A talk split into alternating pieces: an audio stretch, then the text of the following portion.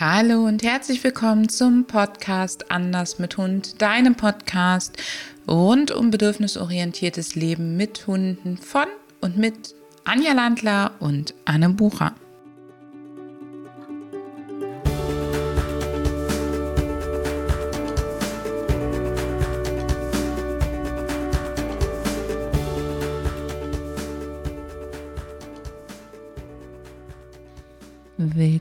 Willkommen zurück zum Thema Staubsaugerhunde. Friss nicht alles, was du findest. In der vorangegangenen Podcast-Episode haben Anja und ich dir bereits erzählt, was ein Staubsaugerhund für uns ausmacht, ab wo für uns das Fressverhalten eben nicht mehr normal ist, wie das Ganze überhaupt entstanden ist und was du tun solltest, damit dein Hund, äh, nein, wenn dein Hund etwas Gefundenes frisst, beziehungsweise was wir dir noch so über das Thema Giftköderwarnung und Co. mit auf den Weg geben wollten. In dieser Episode möchten wir uns, wie versprochen, den Do's and Don'ts des Trainings rund um das Thema Futter, Anzeigeverhalten, Futter finden, nicht fressen sozusagen widmen. Liebe, liebe, liebe Anja, was denkst du ist für dich das aller, aller wichtigste der Don'ts im Antigiftködertraining? Das Wichtigste ist, ähm, dass du das dem Hund nicht einfach wegnimmst. Warum ist es so wichtig? Ja, weil das nur dazu führt, dass der Hund es ähm, in den Magen sichern will, zum Beispiel. Ja, und beim nächsten Mal in einer ähnlichen Situation es einfach abschluckt. Unsere Hunde lernen total gut, wie sie es schnell vor uns sichern können. Sie wissen genau, wie lange du sozusagen brauchst, um schreiend zu ihnen zu rennen und ihnen ins Maul zu greifen. Und dieses einfach hinrennen und wegnehmen ist halt kein Training, sondern das ist äh, hysterische Handlung in der Notsituation und bedeutet eigentlich nur, dass du dein Training vorher nicht gemacht hast. Und es, wie Anja schon ganz richtig sagt, bei vielen Hunden sorgt es dafür, dass sie nur einfach uns weniger offensichtlich zeigen, dass sie etwas gefunden haben, es schneller schlucken und vor uns so, sogar ganz verheimlichen.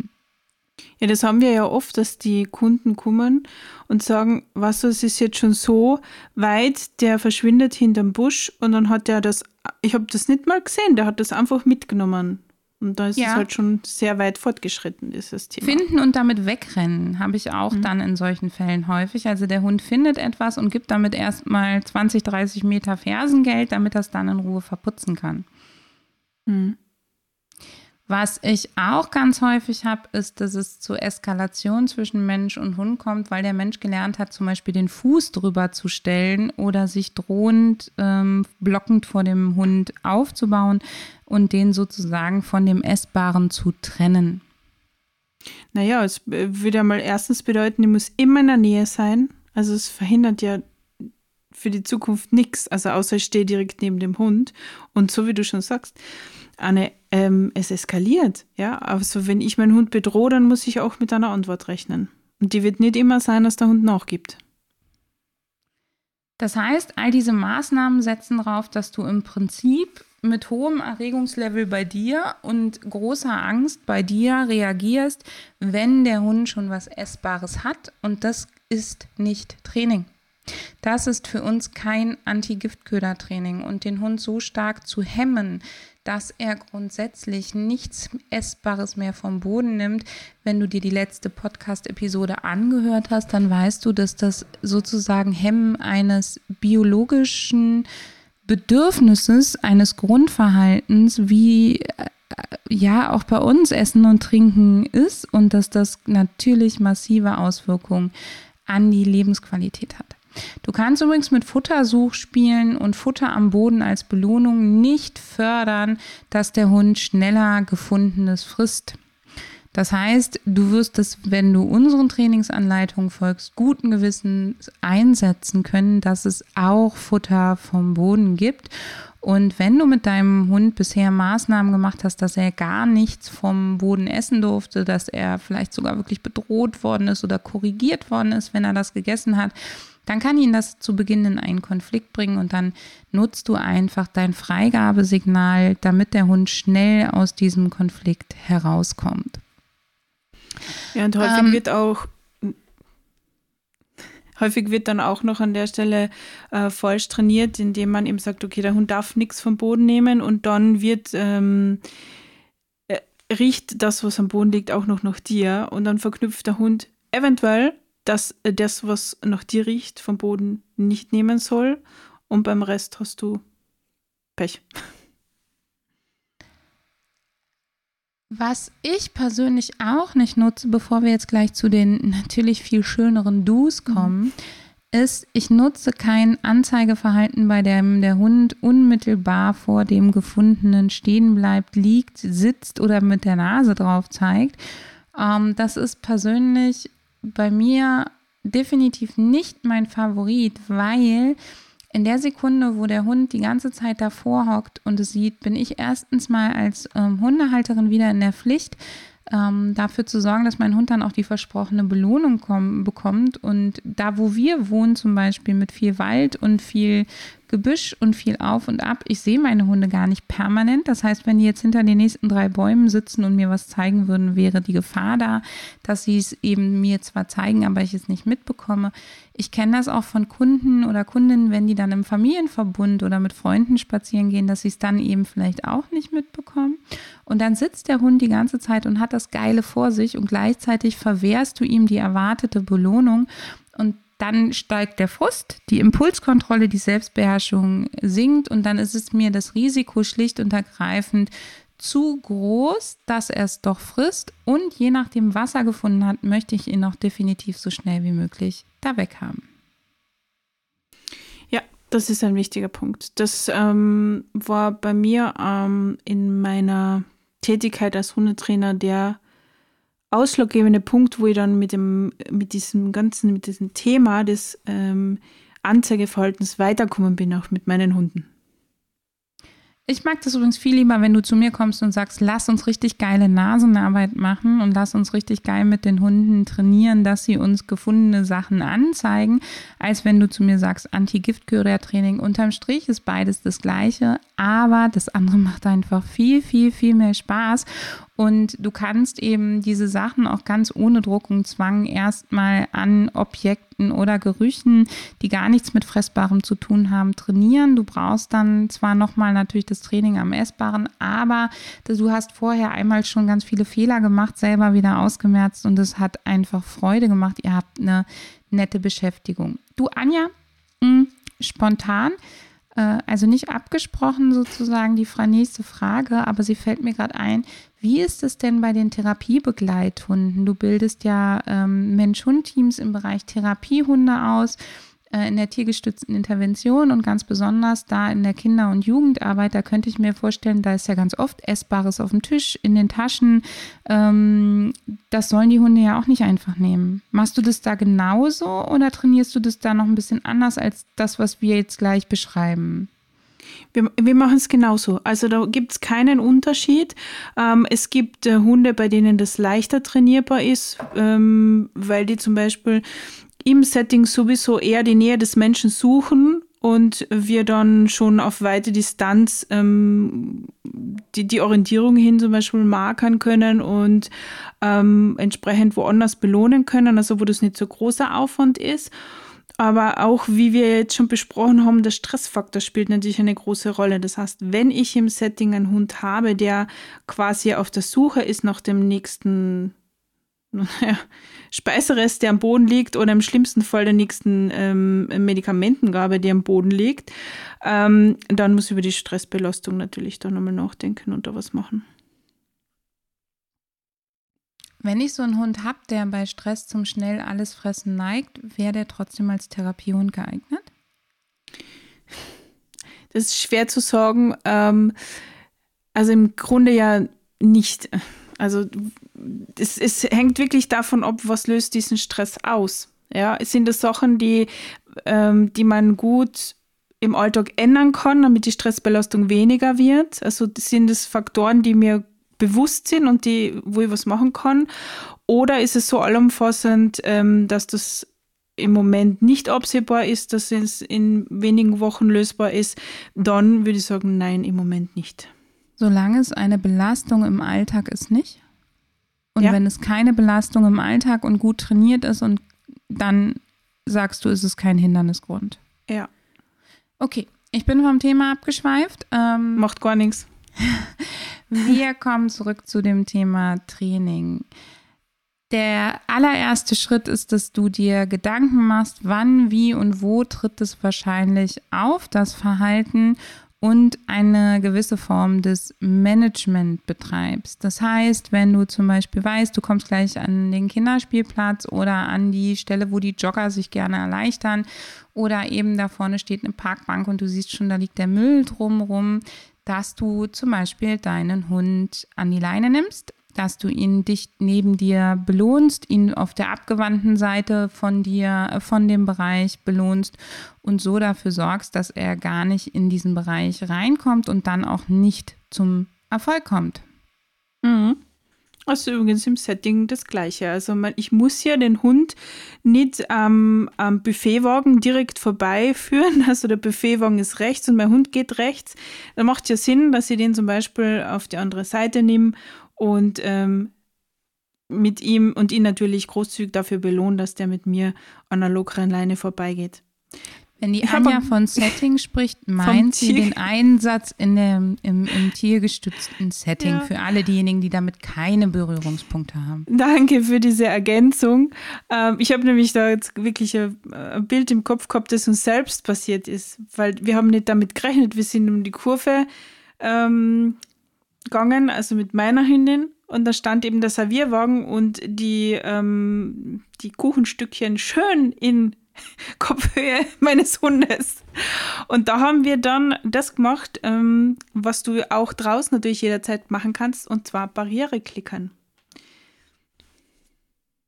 Beim Barriereklicken brauchst du ein Markersignal und du brauchst Belohnungen. Du darfst das Verhalten deines Hundes ähm, beobachten und du brauchst eine Struktur, die dein Hund erkennen kann. Das kann zum Beispiel wirklich die Parkbank sein oder auch ein hochgewachsenes Maisfeld ähm, womit wir bei dem Thema von letzter Woche wären, auch was Spritzen und Gifte zum Beispiel mhm. angeht. Also es muss eine für deinen Hund durch Kontrast oder Form erkennbare Struktur vorhanden sein. Und was du im ersten Schritt machst, ist, dein Hund richtet sich in die Richtung aus, guckt dahin, du gibst dein Markersignal, die Belohnung führt ihn davon weg. Und das machst du an diesen Stellen, wann immer du da lang kommst, immer ja, ich würde mir erstmal eine Parkbank rausknüpfen oder ein Gebüsch, eine Hecke. Und dann fängst du an, dein Markersignal Schritt für Schritt rauszuzögern, sodass am Ende dein Hund überhaupt nicht mehr sich in diese Richtung auswendet und du ausrichtet und du ihn eben dafür belohnst, zwischendurch sporadisch, dass er eben mit dir auf dem Weg bleibt, beziehungsweise daran vorbeitrabt. Solange es dir wichtig ist, dass er da nicht reingeht, wirst du an der Stelle immer ein bisschen belohnen.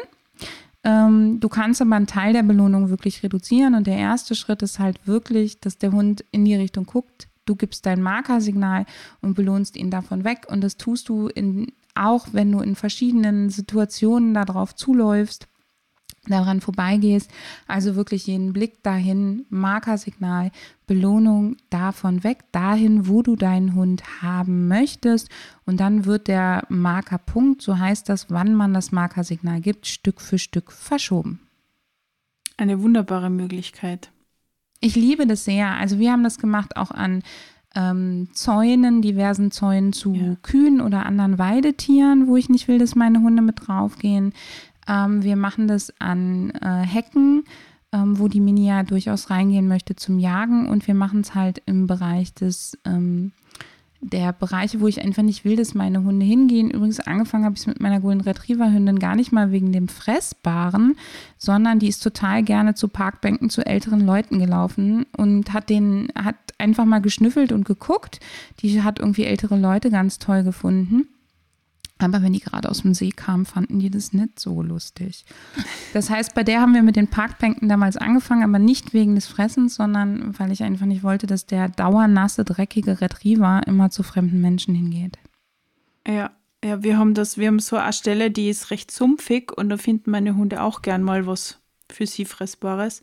Und da war das auch die beste Möglichkeit, das vor rechtzeitig schon Barriere zu markern und heute können wieder schön vorbeigehen.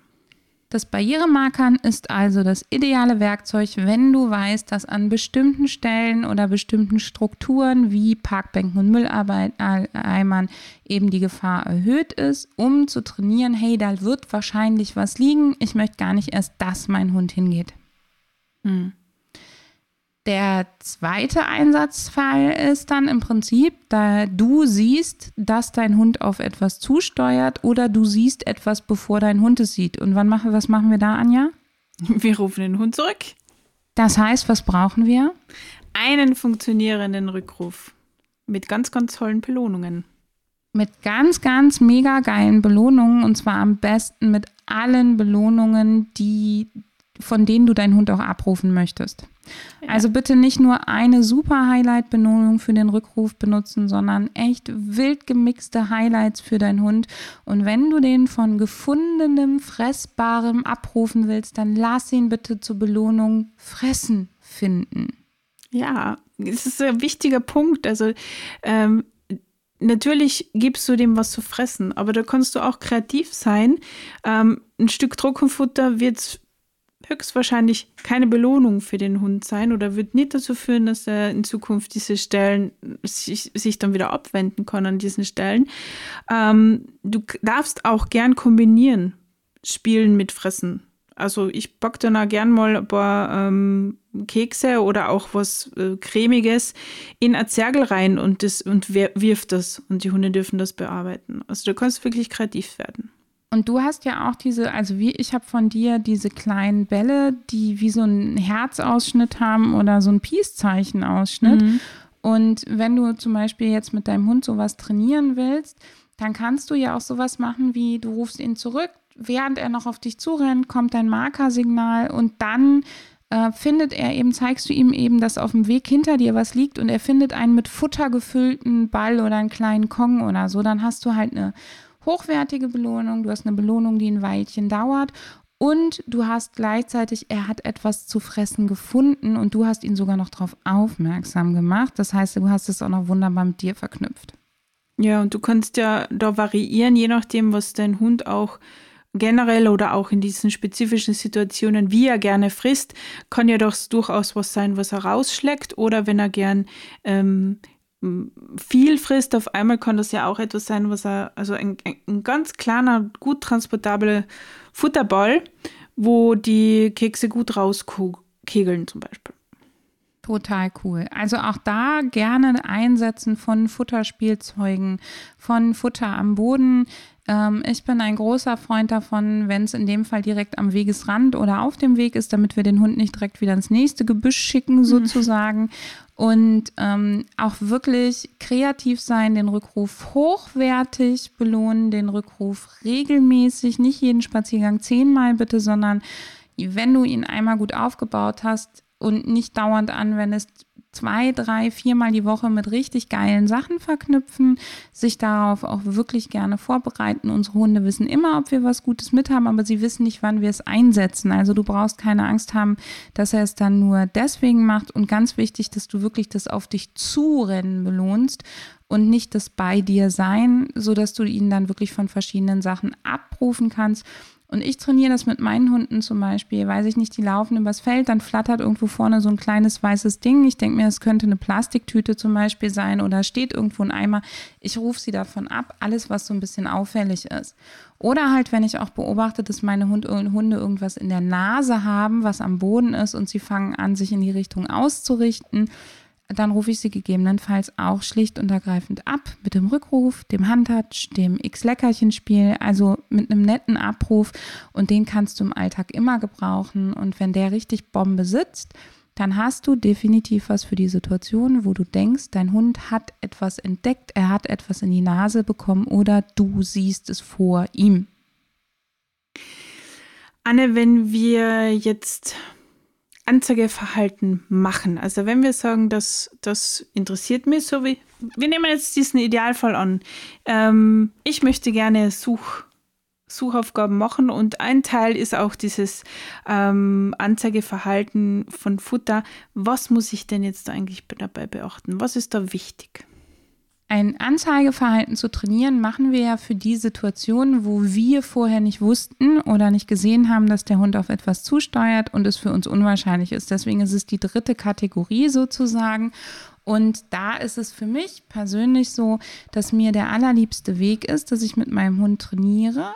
Er sieht es.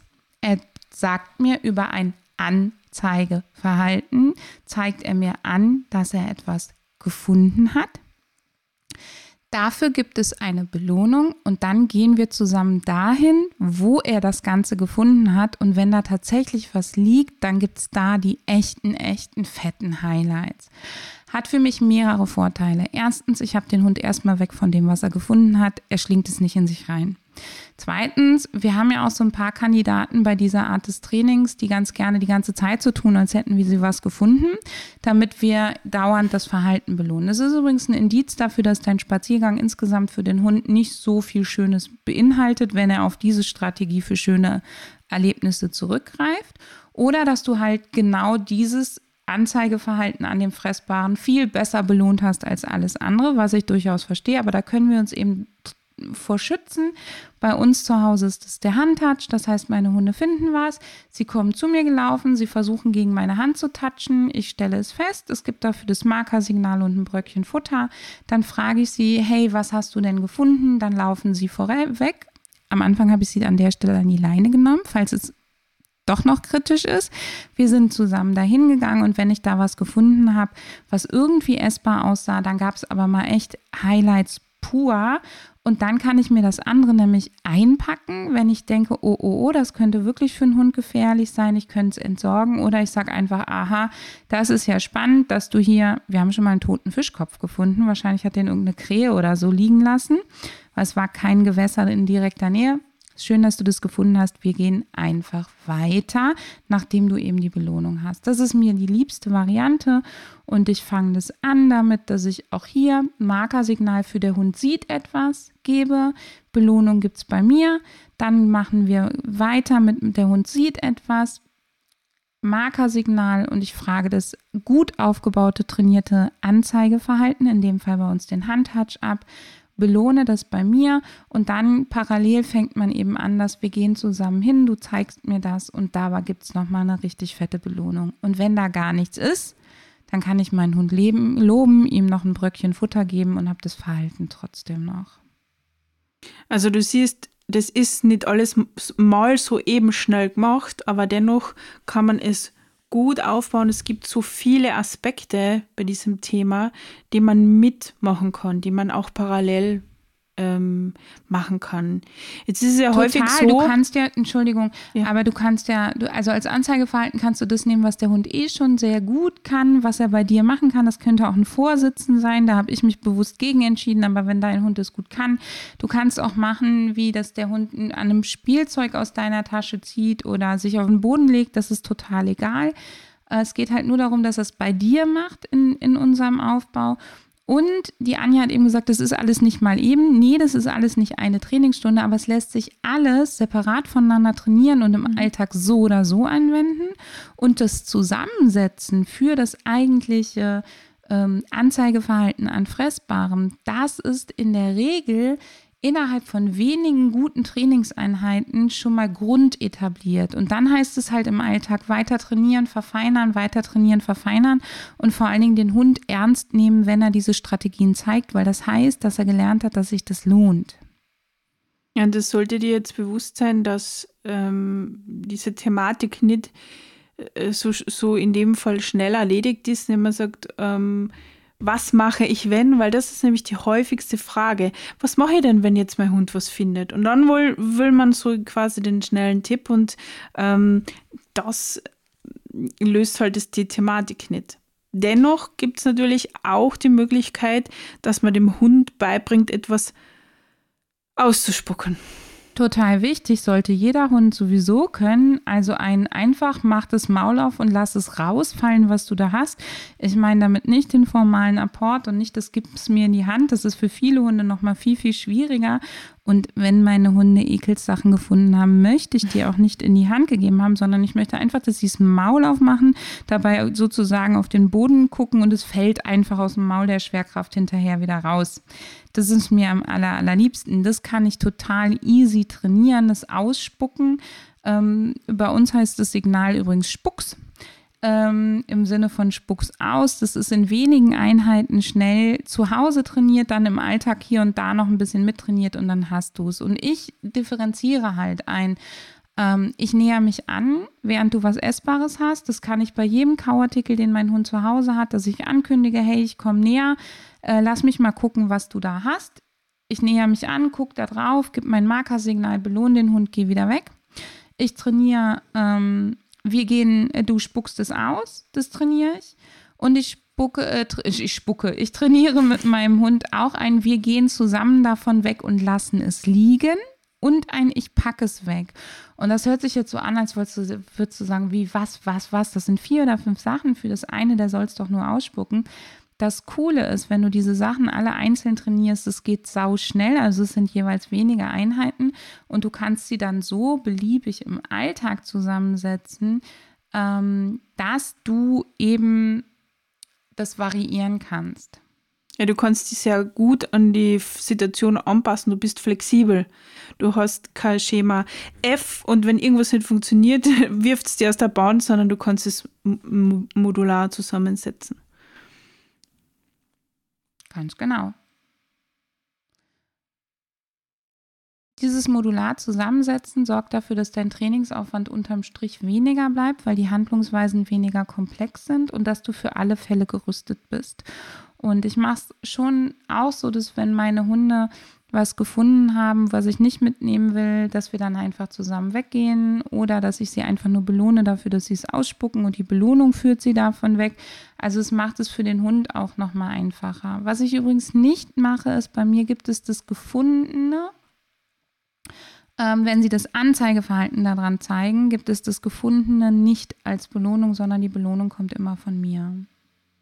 Ja, ja, weil ich da einfach nicht den möchte, dass mein Hund mal nach dem Markersignal die Belohnung vorwegnimmt. Kennen wir alle, ja, der Hund denkt, jetzt kommt das Highlight und stürmt schon mal los.